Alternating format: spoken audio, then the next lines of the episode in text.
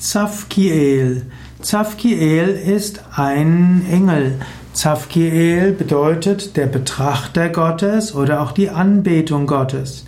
Zavkiel steht dann auch für das Wissen Gottes. Zavkiel ist ein Schutzengel für die Meditation.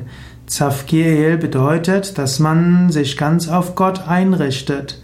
Zavkiel besteht, heißt also die Betrachtung Gottes und die vollständige Ausrichtung auf Gott. Zavkiel als Engel gilt auch als ordnende Intelligenz. Zavkiel wird auch als der Buchhalter Gottes angesehen. Zavkiel ist auch der Hüter des Karmas. Zavkiel verkörpert die leitenden Kräfte des Universums.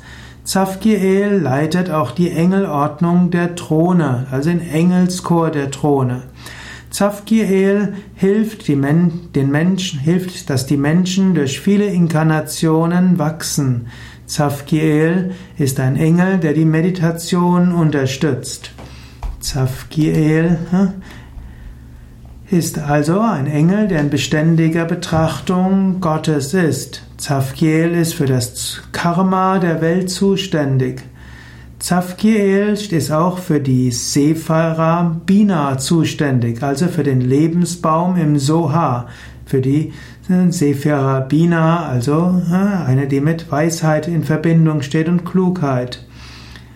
Zavkiel ist also in einer Tradition einer der zehn Erzengel. In der Tradition der zehn Erzengel sind die zehn Erzengel Metatron, Raziel, Rafkiel, Zadkiel, Kamael, Michael, Gabriel, Raphael, Ariel und Sandalphon.